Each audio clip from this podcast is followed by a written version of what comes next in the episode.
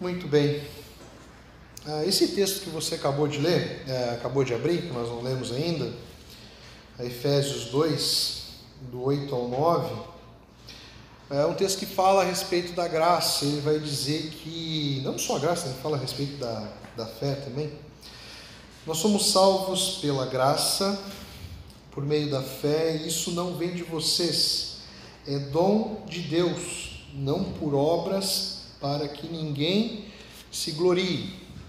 Ah, como nós temos falado, nós temos visto, se você não, não, não pegou a primeira, as três primeiras mensagens, depois você vai lá para você entender o contexto que nós estamos trabalhando aqui.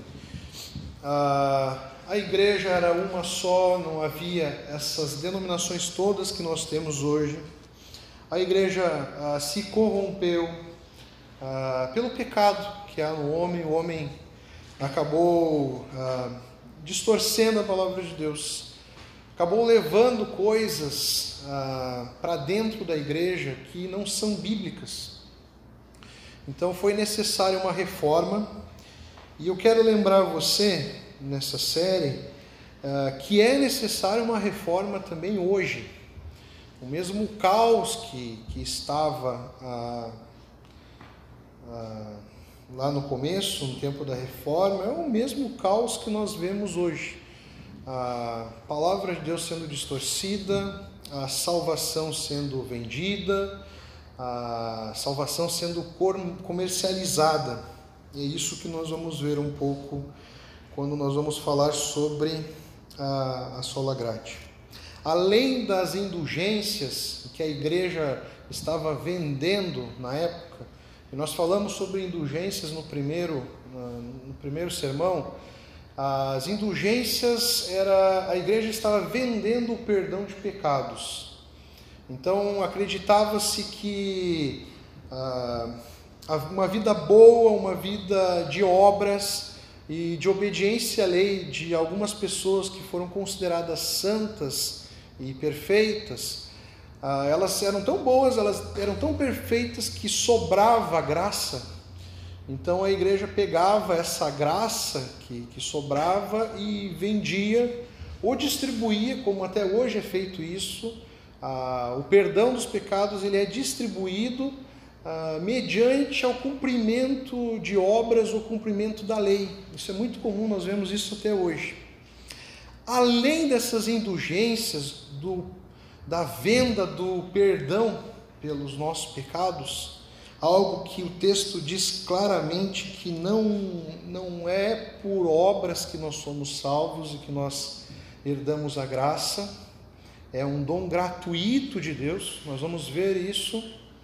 Além das indulgências, também existiam as relíquias. Naquela época estava, tinham muitas relíquias. O que, que eram essas relíquias? Eram objetos ou coisas que eram consideradas preciosas e que nelas haviam poder poder para curar, poder para salvar. Eram vendidos até passes para o céu. Então, recentemente eu ouvi alguém vendendo terreno no céu. Naquela época também já se vendiam até o acesso ao céu.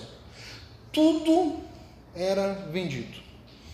Ah, então existiam também lugares como se fosse um museu. Até se você assistiu o filme do Lutero, você vai ver. No trecho que nós passamos aqui, mostram a, a, a igreja carregando parte dessas relíquias. Existiam tantas relíquias consideradas sagradas e poderosas que existiam museus onde as pessoas pagavam ingresso para poder entrar e olhar, ver essas relíquias tocar nessas relíquias. Por que eu digo que hoje precisa de reforma? Hoje você vê também objetos considerados sagrados, ah, pastores considerados poderosos. Se você tocar no terno do pastor, você é salvo, você é curado. Vocês estão lascados, porque eu não uso terno. Então, já era. Já era. Ah, então, eu, eu, eu deixei aqui uma lista de coisas para vocês verem ah, algum, algumas das relíquias que eram comercializadas antigamente eram colocadas como ah, sagradas, como se delas né, saísse alguma espécie de poder. Você vai ficar apavorado. Você pensa que hoje é um caos? Sempre foi um caos. A história se repete. Vendi uma das relíquias eram os fios do cabelo de Jesus, que eram vendidos, eram comercializados. Existiam milhões de cabelos de Jesus sendo vendidos. Ah, fios do manto de Jesus também eram vendidos. A madeira da cruz de Jesus era uma relíquia que era comercializada.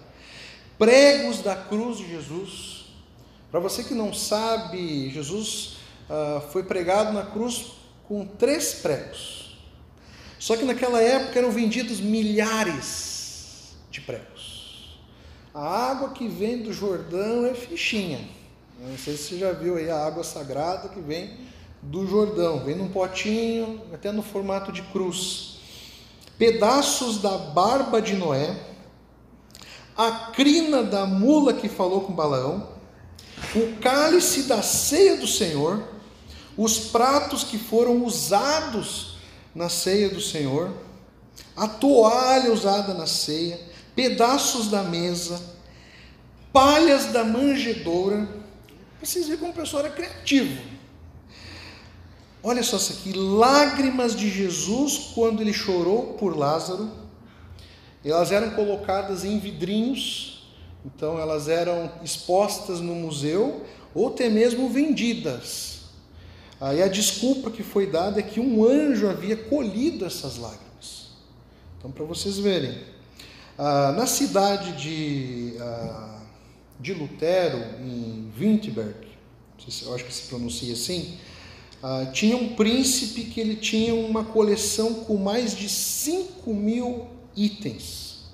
Entre esses itens, olha só as relíquias que esse príncipe tinha: os ossos do rei Davi os dentes do profeta Zacarias, fragmentos da vara de Arão, dois pedaços do cajado de Moisés, fragmentos do machado que, que foi usado para se fazer a cruz, oito pedras que apedrejaram Estevão. Imagina, alguém se deu conta lá, rapaz, isso aqui vai valer um dinheiro. Vamos catar aqui. Fragmentos de ossos do apóstolo Paulo, dois pedaços do bastão de que Pedro usava, 30 pedaços da cruz, e a última aqui, que para mim é a gota d'água, gotas do leite de Maria. Tudo isso são algumas das coisas que eram consideradas ah, relíquias considerada relíquias que tinham poder. As pessoas veneravam, as pessoas se prostravam a essas coisas, como até hoje elas têm feito. Então, eu já vi inúmeras coisas, você já deve ter ouvido a respeito de muitas coisas. Ah, uma das últimas que eu lembro, uma vassoura que foi vendida aí, a vassoura era vendida por mil reais, se não me engano, era, era vassoura de entrada e ela servia para você tirar toda e qualquer maldição ou problema de dentro da casa. Então você pegava, essa era uma vassoura que passava pela unção de algum pastor aí, e você chegava em casa e varria todos os problemas de casa. A vassoura do Harry Potter lá passa inveja. O grande oponente de Lutero, o nome dele era Tetzel, ele era um dos grandes vendedores de indulgências. Ele, amando do, do Leão X, se não me engano, uh, ele saiu, uh, ele era um dos, dos grandes vendedores, ele vendia de tudo. E tem uma frase dele que você pode ver em qualquer livro de história, é muito famosa, que ele dizia que no mesmo instante que a moeda retine no fundo do baú, a alma salta do purgatório para o céu. O Evangelho estava sendo comercializado, como infelizmente hoje ele tem sido. A graça de Deus, que nós vamos falar hoje, naquela época ela estava de lado, ela estava sendo esquecida, ela estava totalmente esquecida. Um dos objetivos, que nem eu falei, o objetivo da reforma foi pegar essas essências, esses pilares da fé e trazer à tona. Porque a igreja estava deixando essas coisas de lado. A graça estava sendo esquecida e deixada de lado. E hoje, a graça de Jesus ela tem sido pregada, ela tem sido também colocada no devido lugar, tem sido dado, tem, nós temos dado importância à graça, nós temos pregado a graça, nós temos visto a graça de Jesus ah, sendo pregada e sendo apresentada às pessoas. Infelizmente, de novo ressalto, por isso que nós necessitamos tanto de uma reforma de voltarmos os nossos olhos, os nossos corações, a nossa mente à palavra de Deus. O que nós temos ouvido aí é que nós somos indomáveis. Nós temos ouvido aí que o ser humano, o homem, ele é dono do mundo. E ele pode ah, dar ordem, ele pode controlar até o próprio Deus. É isso que nós temos visto. Uma, um evangelho centrado no homem, onde o homem pode todas as coisas onde o homem pode determinar todas as coisas. Como se o homem tivesse um Deus de estimação. Como se Deus fosse um servo dele. Onde ele pode apontar e determinar as coisas. Eu quero que aconteça isso, então vai acontecer isso. Mas o Evangelho não fala a respeito disso. O Evangelho não diz que nós somos a, a, bolachinha primeira do pacote lá. O Evangelho não diz que nós somos perfeitos. O Evangelho não diz que nós somos os melhores. O Evangelho não diz que nós podemos todas as coisas. Pelo contrário. O Evangelho nos ensina e a graça nos ensina que nós somos totalmente dependentes de Deus. Que nós somos fracos que Deus ele é forte. Deus ele é poderoso. Nós somos fracos.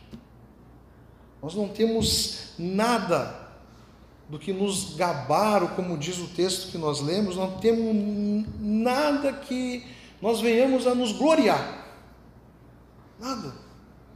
Por isso que a graça, ela não, não foi vendida, ou ela não é colocada a nós como um prêmio da, do fruto do nosso esforço ou das nossas obras. O texto é bem claro, a Bíblia é bem clara. Ah, Romanos 11, 6, Paulo vai falar: E se é pela graça, já não é mais pelas obras. Se fosse a graça, não seria graça. E se não fosse a graça de Jesus, nós estaríamos ainda mortos, condenados. Porque não, não foi pelo que nós fizemos, não é pelo que nós fazemos, e sim pelo que Jesus Cristo fez ali na cruz pelos nossos pecados. Ah, tem uma definição aqui de graça a graça, né, para você que não sabe o que é graça, a graça é o bem que não merecemos e ainda assim Deus nos dá. A graça ela não é pelo nosso mérito, a graça não é porque nós somos muito obedientes ou porque nós somos muito, muito perfeitos. Não, pelo contrário. Por isso que a graça sempre a gente deve acompanhar ela da palavra imerecida. A graça ela é imerecida, ela foi derramada ali na cruz, mesmo nós não merecendo. Nós não somos merecedores da graça de Jesus. Nós não somos merecedores da salvação. A graça, na verdade, é algo que nós nos apropriamos pela fé, quando nós simplesmente cremos no que Jesus fez por nós no perdão que Jesus nos deu lá na cruz pelos nossos pecados.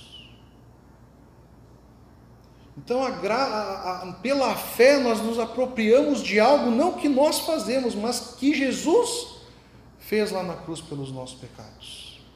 Jesus fez o que não era possível, não é possível ao homem, ou seja, conquistar a sua própria salvação, ou comprar a sua salvação, ou merecer a salvação pelo seu mérito ou pela sua conduta. Se for assim, você está lascado. Não é assim que funciona. A, a fé, e nem na fé nós temos um mérito, porque a fé é o simples ato de nós estendermos as nossas mãos como um mendigo e recebermos um presente dado por um rei.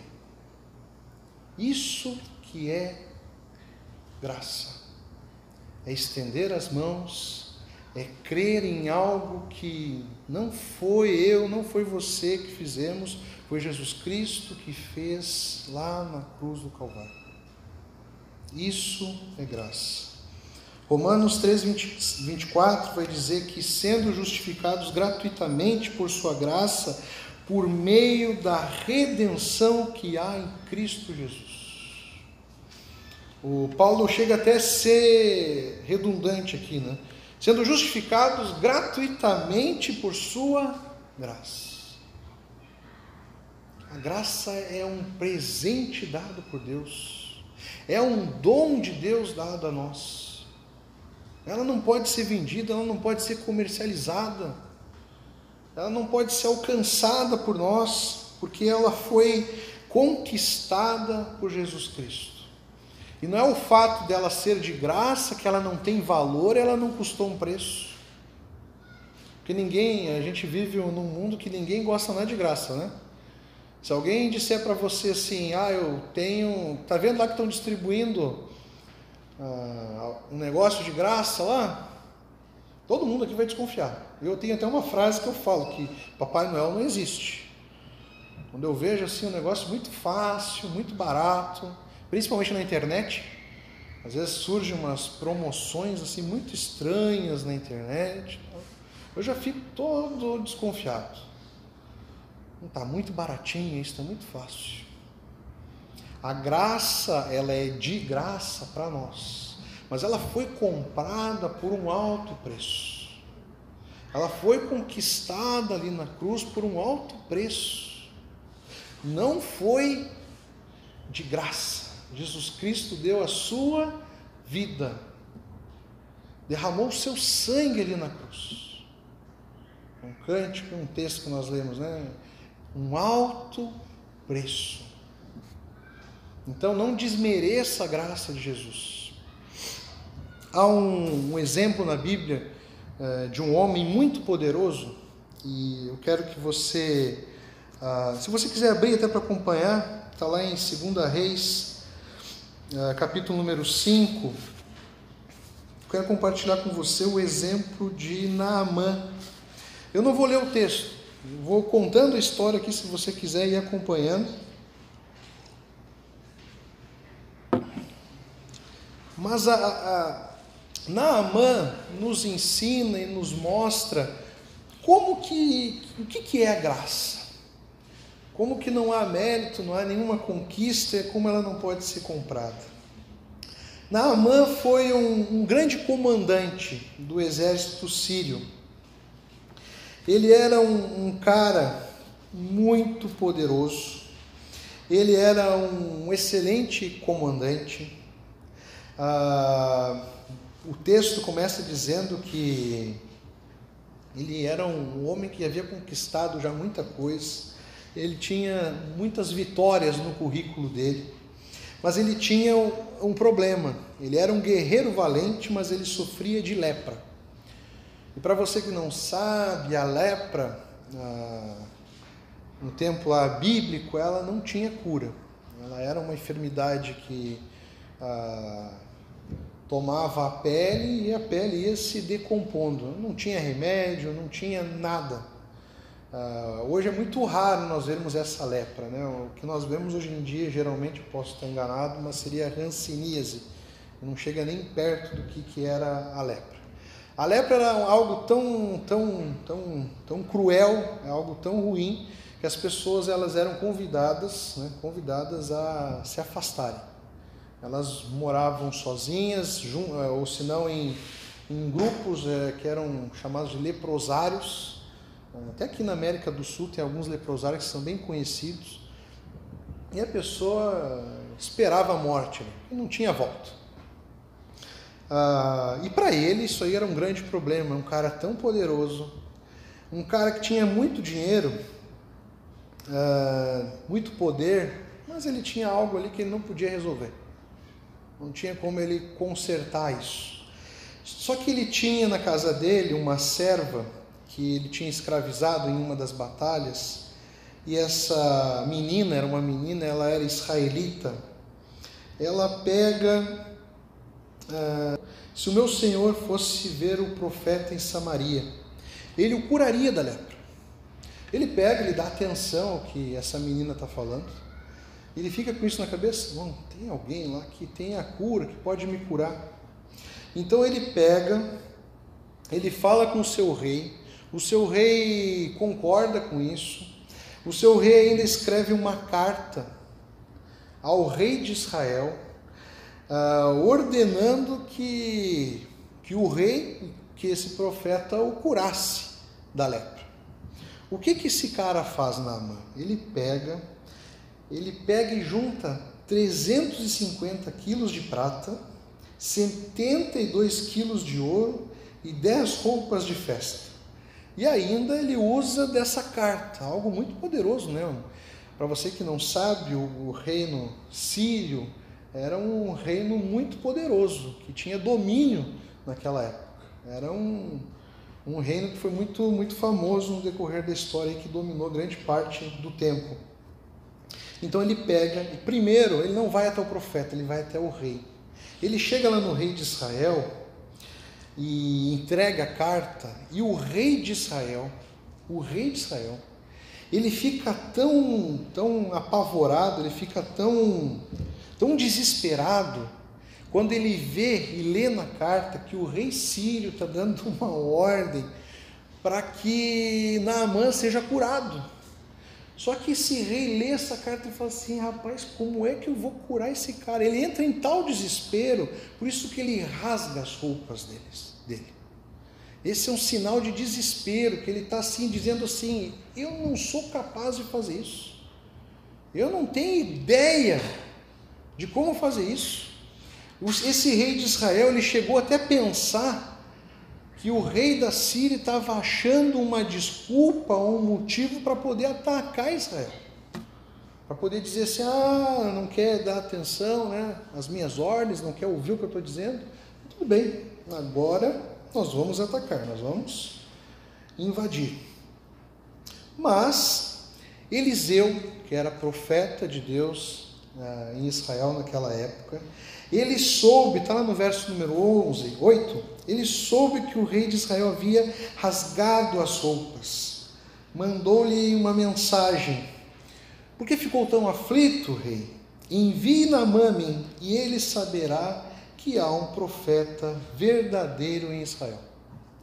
Naamã pega a sua comitiva, pega lá o seu ouro, pega a sua prata, pega as suas roupas de festas, pega a sua carta e se dirige até o, o, profeta. Lá no verso 9 vai dizer: Naamã foi com seus cavalos, carruagens. Quando ele chegou lá, o profeta Eliseu, ele nem saiu para atender Naamã. Ele mandou um mensageiro. Ele mandou um mensageiro falar com Naamã e disse assim: o mensageiro disse assim para Namã: Vá, lave-se sete vezes no Rio Jordão, sua pele será restaurada e você ficará curado da lepra. Você deve estar pensando assim: pá, Namã deve ter ficado feliz da vida. É simples. É só eu ir ali e mergulhar sete vezes que eu vou ser curado. Tal. O texto continua ali no verso número 11, que diz assim: Naamã ficou indignado. Ele ficou revoltado. Como pode? Eu, Naamã, cara poderoso, comandante do, do reino sírio, estou aqui com a minha carruagem cheia de ouro. Para você que não sabe, esse rio não era lá essas coisas, era um rio bem pobrezinho, bem. talvez um Batuva da vida, né? talvez um pouco melhor do que o Batuva. Ele ficou indignado. Ele ficou tão indignado que ele não foi se mergulhar no rio. Ele não foi dar um, os sete mergulhinhos. Ele pegou e deu volta. Ele deu volta. Ele estava indo embora, e aí, só para a gente terminar aqui, fechar a história, quando ele está indo embora, um servo dele fala para ele: Mas, mas meu senhor, se o profeta tivesse cobrado, nas minhas palavras, ou tivesse exigido algo muito difícil, se tivesse exigido qualquer outra coisa, o senhor não ia lá e iria fazer? O Senhor veio preparado para isso. E aí o profeta, a, o profeta Namã acaba ouvindo o seu servo, ele volta, vai lá, ele mergulha sete vezes lá no rio e ele é curado. Ele é curado, a lepra some, a lepra desaparece. O que eu quero ah, dizer para você por que, que essa história ela nos ensina a respeito ah, da graça? Porque a graça ela é uma ofensa e um soco no estômago do homem orgulhoso, do homem que se acha dono de si, totalmente independente. A graça ela não tem espaço num coração orgulhoso, num homem ou numa mulher que se acha totalmente independente, totalmente poderosa, empoderada. A graça não tem espaço. Ela é uma afronta a um orgulhoso, ela é uma ofensa. Ainda mais no mundo em que nós vivemos, aonde as pessoas não querem reconhecer a sua fraqueza e as suas necessidades. Nós vivemos num mundo, e eu passo por muito, muitas situações assim, onde eu não posso simplesmente pegar uma cesta básica e entregar alguém que eu sei que precisa. Eu tenho que ir pelas beiradas, para não ofender a pessoa para não ferir o, o, o, orgulho da pessoa. Eu tenho que ir pelas beiradas dizer: olha, eu sei que você deve estar passando uma situação muito difícil, não é fácil tal, mas quero te ajudar aqui, tu não, tu não te ofende. É assim. Nós vivemos num mundo onde as pessoas não querem é, receber nada de graça. Nós terminamos os brechós aqui na vida os brechós que nós distribuímos roupas. Aqui só dá certo se você vender. Porque se você disser que é de graça, não vem ninguém. As roupas estavam mofando lá embaixo. Tinha muita roupa. Muita roupa. Até outras igrejas mandaram roupas para nós distribuirmos aqui. As pessoas não querem receber algo que é de, de graça um presente que está sendo dado, nem na, nem na vida comum, nem na simplicidade da vida. As pessoas querem conquistar, as pessoas querem mérito, as pessoas querem glória por isso. Muitas vezes, e o mundo está cheio de namãs que querem conquistar. Por isso que as relíquias fazem sucesso. Por isso que vender a graça aí fora faz sucesso. Por isso que uma vida de, de, de, de obediência e de perfeição faz sucesso aí. Por isso quando um pastor a, a, entrega uma lista de regras para a pessoa cumprir e ser perfeita para conquistar a salvação. Por isso que isso faz sucesso. Porque as pessoas querem ter mérito, elas querem conquistar aquilo. Elas querem conquistar. Eu já falei, já citei esse exemplo. Eu vi um caso de uma senhora que eh, estava uh, recebendo, evangelizando, acompanhando. Ela não quis seguir aqui, amando Jesus, uh, porque ela não entendeu que a graça é de graça. Ela queria algo para conquistar. Ela queria algo para dizer: Ah, eu consegui. Nossa, eu vou ser salvo porque eu sou uma pessoa muito boa. Nossa, eu vou ser salvo porque eu pratico muitas boas obras. E aí as pessoas do mundo, as pessoas que estão ah, perdidas ainda, sem salvação, elas olham para a igreja e qual é a visão que elas têm das pessoas da igreja? Pessoas que se acham melhores do que as outras, porque elas acham que, que são muito melhores pelo fato de terem a graça de Jesus. Mas você precisa saber, e esses crentes precisam saber, que não foi pelo nosso mérito, não foi pelo nosso dinheiro, foi pelo que Jesus fez ali na cruz não há mérito nenhum. Deus ele é tão misericordioso, ele nos amou tanto que embora estivéssemos mortos por causa de nossos pecados, ele nos deu vida juntamente com Cristo. É pela graça que vocês são salvos. Efésios 2, 4, 5. Repare muito bem nesse texto. Ele é rico em misericórdia. E nos amou tanto. Ele está falando aqui de graça. Dependendo da versão que você estiver lendo, ele vai trazer a palavra graça. Ele foi rico em graça.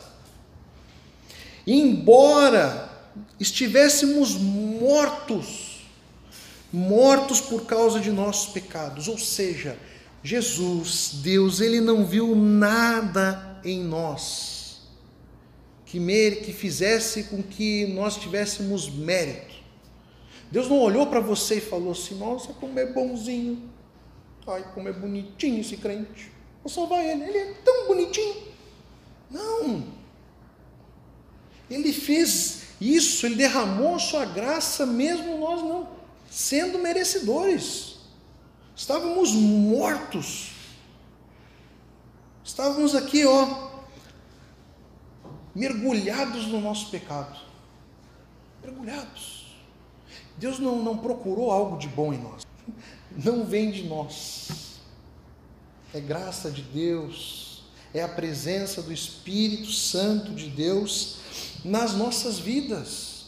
É isso que nós temos de bom. É Ele que transforma, Ele que muda as nossas vidas. Aí, que tem de gente, você deve ter ouvido já as pessoas declararem exatamente o que eu vou dizer. Elas falam assim: não, eu ainda não estou pronto para ir para a igreja. Quem nunca ouviu essa frase? Eu ainda não estou pronto para ir para a igreja. Na cabeça delas, para elas entrarem na igreja, para elas virem até Jesus, elas têm que mudar elas têm que obedecerem, cumprirem a lei de Jesus, elas têm que ser perfeitas. Por um lado, eu acho até um, um senso até de, de maturidade, a né? preocupação em ser perfeito diante de Deus. Só que se precisa dizer para essas pessoas, nós precisamos dizer para elas, que não é pela obediência ou esforço que, que nos torna justo diante de Deus. Você tem que dizer para ela que é a graça que nos limpa e que nos purifica. Não há vida longe de Jesus. Você precisa de Jesus, é isso que você tem que falar para essa pessoa. Você precisa de Jesus. Só Ele vai transformar e mudar a sua vida. Você tem que dizer para essa pessoa que a igreja não é lugar de pessoas perfeitas. Aqui é um lugar de gente doente mas que reconhece a sua fraqueza e dependência de Jesus. Nós estamos aqui porque nós queremos o médico dos médicos. Por isso que nós estamos aqui.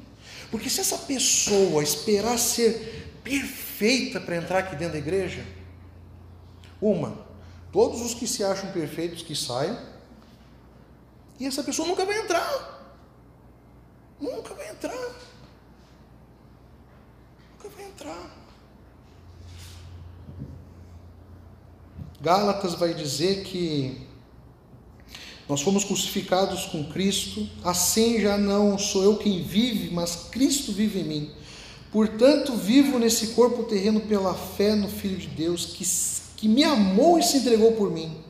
Não considero a graça de Deus sem sentido, pois se a obediência à lei nos tornasse justos diante de Deus, não haveria necessidade alguma de Cristo morrer.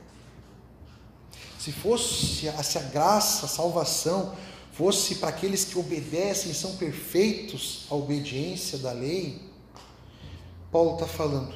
Então, para que Jesus morreu? Para que, que Jesus morreu? Não tem sentido nenhum, não haveria necessidade.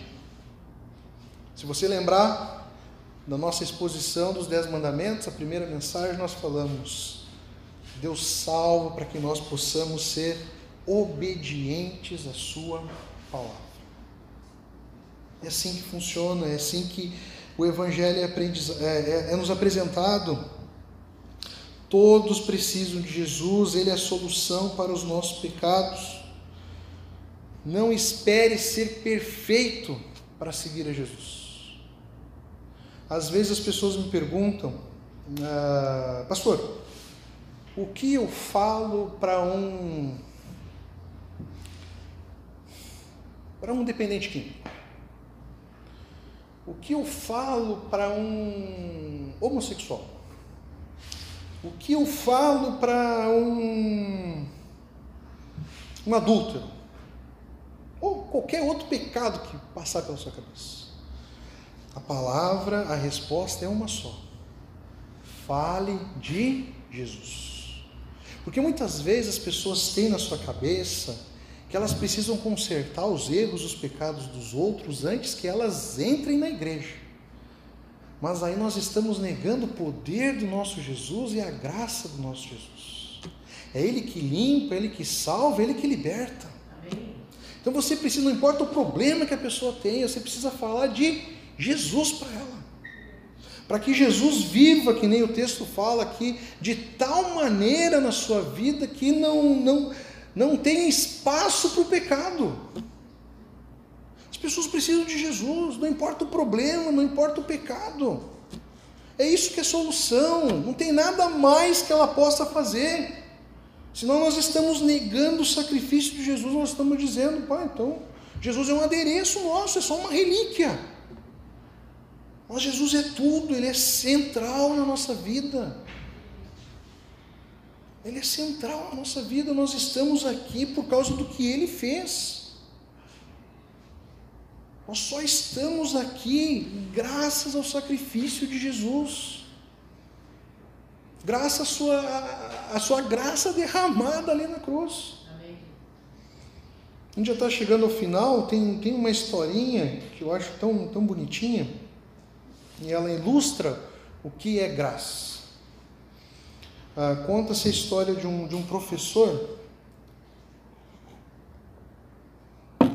Conta-se a história de um professor que ele viu que tinha um aluno ah, que ele era muito desobediente, ele estava indo por alguns caminhos ruins, era aquele aluno que mais aprontava, ah, e ele não tinha uma condição financeira muito boa, sua família era muito humilde, bem pobrezinha, né? eles não tinham dinheiro para as necessidades, e esse guri era terrível, estava se envolvendo com, com coisas ah, ruins, com caminhos ruins.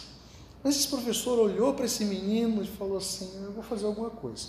Ele foi lá, foi numa loja, comprou um tênis, comprou camiseta, comprou bermuda, comprou chinelo, ele fez um rancho. Ah, de acordo ali com as suas necessidades, mas ele comprou muita coisa para esse menino.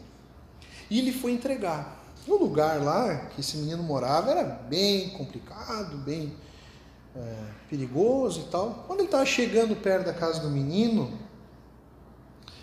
ah, alguém atirou uma pedra na cabeça dele e ele desmaiou, bateu a cabeça no chão, foi parar no hospital. Só que ele não sabia que quem tinha tirado a pedra era o menino que ele estava indo entregar os presentes. Ah, e com isso que aconteceu, as roupas, as coisas, tudo sumiram. A galera em volta lá, né, quando tombam um trem, quando tombam um caminhão, foi lá e pegou tudo.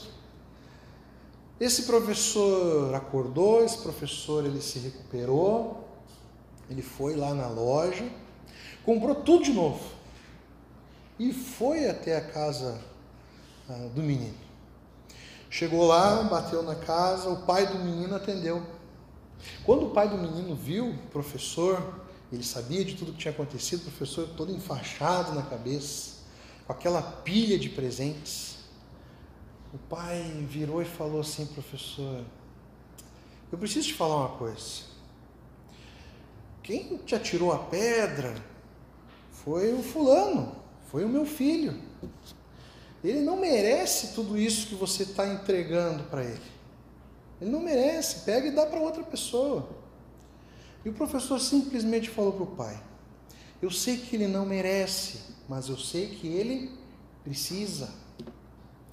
A graça não é um mérito nosso, não é uma conquista nossa é algo que Deus nos dá ali na cruz, não porque nós merecemos, que nós somos os tais, nós somos os perfeitos, mas porque nós precisamos.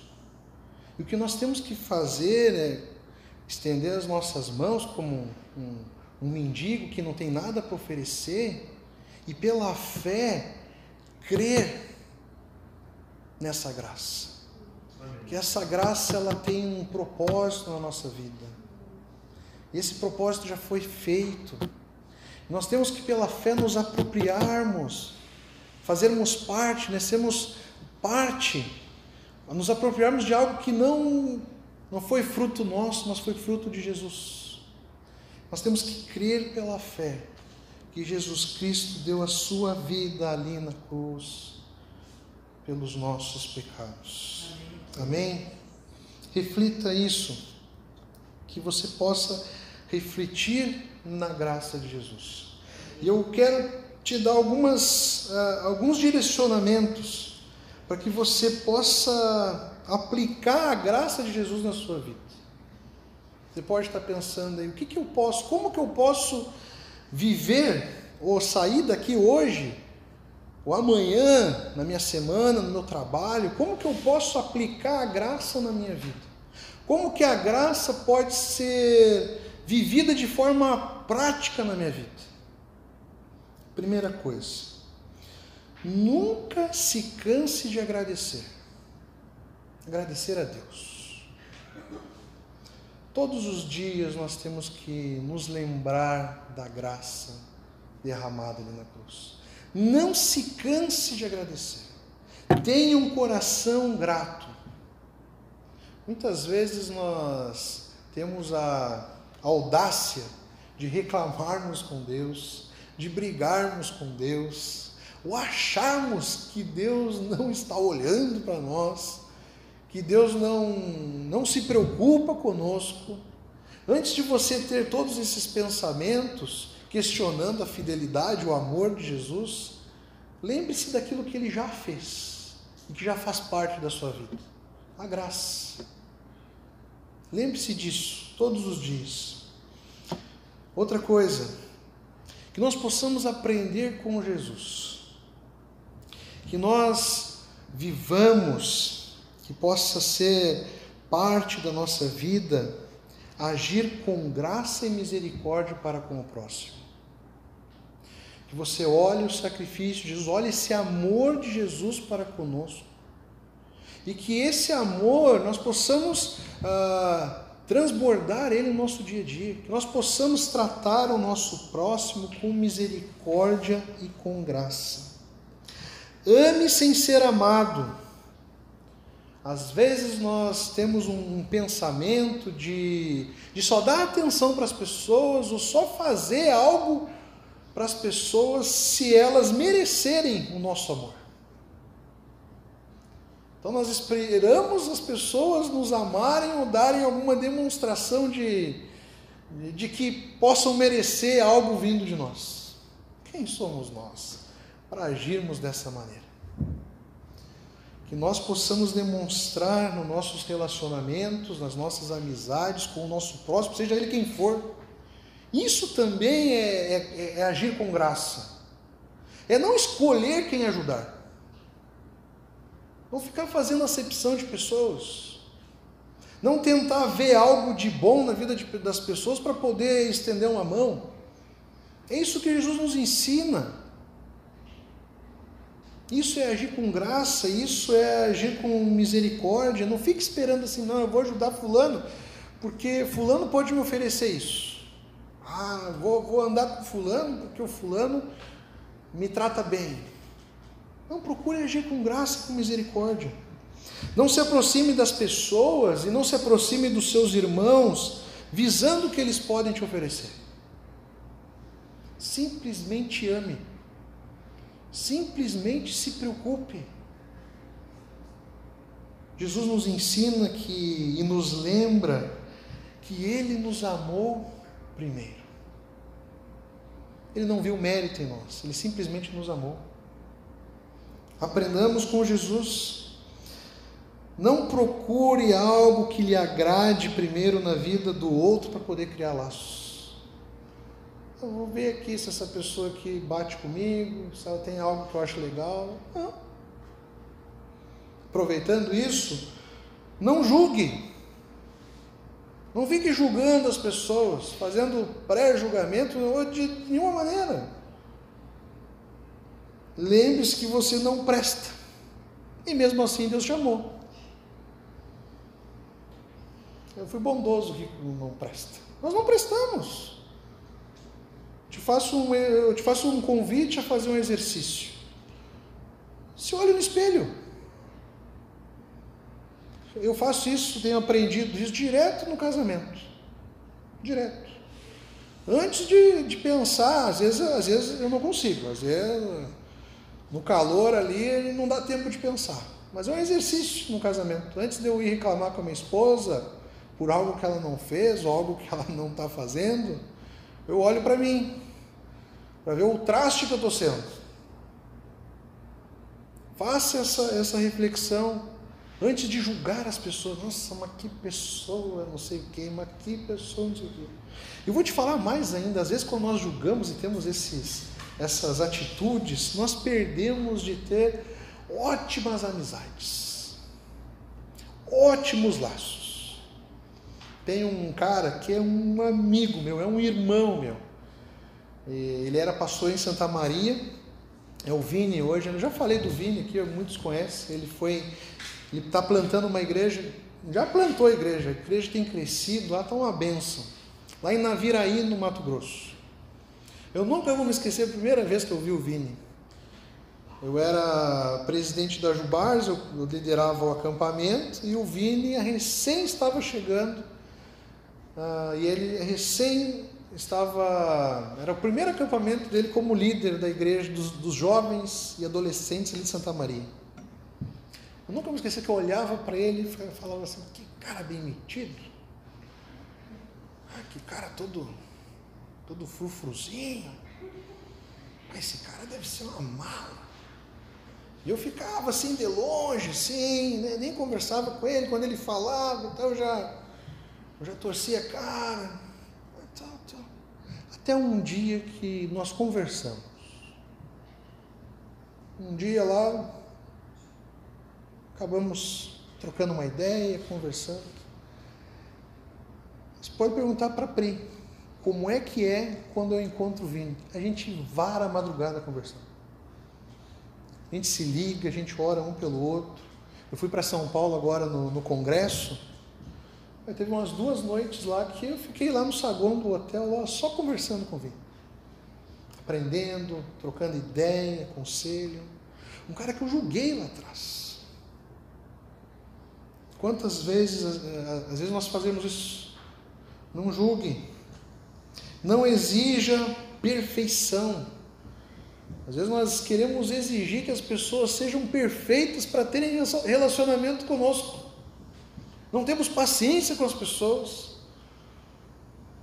Exigimos coisas das pessoas que nós não exigimos nem de nós mesmos. Nós não temos uma exigência tão grande quanto muitas vezes nós temos com o próximo. Lembre-se que você é, lembre-se o que você é e o que Deus fez por você mesmo assim. Mesmo você sendo um pecador, mesmo você não sendo um merecedor, Deus, Ele amou e deu a sua vida mesmo assim. Para finalizar, seja grato a Deus pelas pessoas que Ele tem colocado na sua vida. Às vezes você pode estar se perguntando: ah, mas eu não tenho ninguém, não conheço ninguém. Será? Simplesmente ame como Jesus nos amou. Agradeça a Deus por cada pessoa que tem feito parte da tua vida. Agradeça a Deus, aproveite. Se Deus colocou fulano na tua vida, ciclano, assim, tudo tem um propósito. Deus, até aqueles que tiram tua paciência. Talvez Deus colocou uma pessoa que tira tua paciência porque Ele quer te dar paciência. Seja grato por isso. Que você reflita nisso, que você saiba o que fazer. Mas como é que eu vou me lembrar dessas coisas? É tantas coisas. É só olhar para Jesus, meu amigo. Olhe para Jesus. E se prepare para ser confrontado. Para ser confrontado.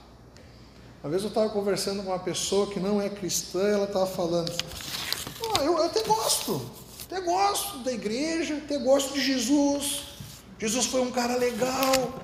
Ele fala, falou uns negócios bem legais. Só tem uma coisa, pastor. Ah, é? é o quê? Aquele negócio de dar o rosto depois que nós levamos uma pancada aí não rola. Aquele negócio de virar face, não, não, não, não. Isso porque ele não conhece onde é que eu vivo. Isso porque ele não conhece com quem eu ando. Isso porque ele não sabe o que é sofrer. Jesus, quando estava sendo crucificado, essa é uma das partes da crucificação que mais me choca, que mais é, me fere o meu orgulho, a, minha pretensão né, de se achar algo, né? É quando Jesus está lá em cima, depois de ter passado por todo o processo da crucificação, ter sido açoitado, ter sido machucado. Ah, você pega um filme, você lê o relato ali, você vai ver, você sabe do que eu estou falando. Depois de tudo aquilo, pesaram a mão muito mais do que era costume ele foi flagelado ali. Nós vamos encerrar nosso culto com Isaías 53. Depois você lê lá Isaías 53. Ele levou sobre si as nossas dores, os nossos pecados. Mas depois de tudo isso, de sido pregado, pregado, de sido erguido lá na cruz, ainda alvo de deboche dos soldados, ele vira para Deus e fala: perdoa eles, que eles não sabem o que fazem. Perdoa eles, porque eles não sabem o que fazem. E às vezes nós nos achamos tão merecedores, achamos que não, com nós tem que ser diferente. Olhe para Jesus, meu irmão. Olhe para Jesus, minha irmã. Lembre-se que Jesus ele nos derrama a graça, mas ele também nos faz um convite para sermos seus discípulos. E não é fácil, é um confronto atrás de confronto. Eu estou dizendo confronto com, com Satanás, não é o confronto de olhar para Jesus e ter que colocar ele na prática do dia a dia. Deixar o nosso orgulho de lado, a nossa vaidade de lado. Não é fácil, não. Mas deve ser feito. Nós temos que buscar forças nele. Né? E a cada dia é procurar ah, nos rendermos, né? nos prostrarmos a esse Deus tão maravilhoso que nos amou e derramou a sua graça por nós. Amém?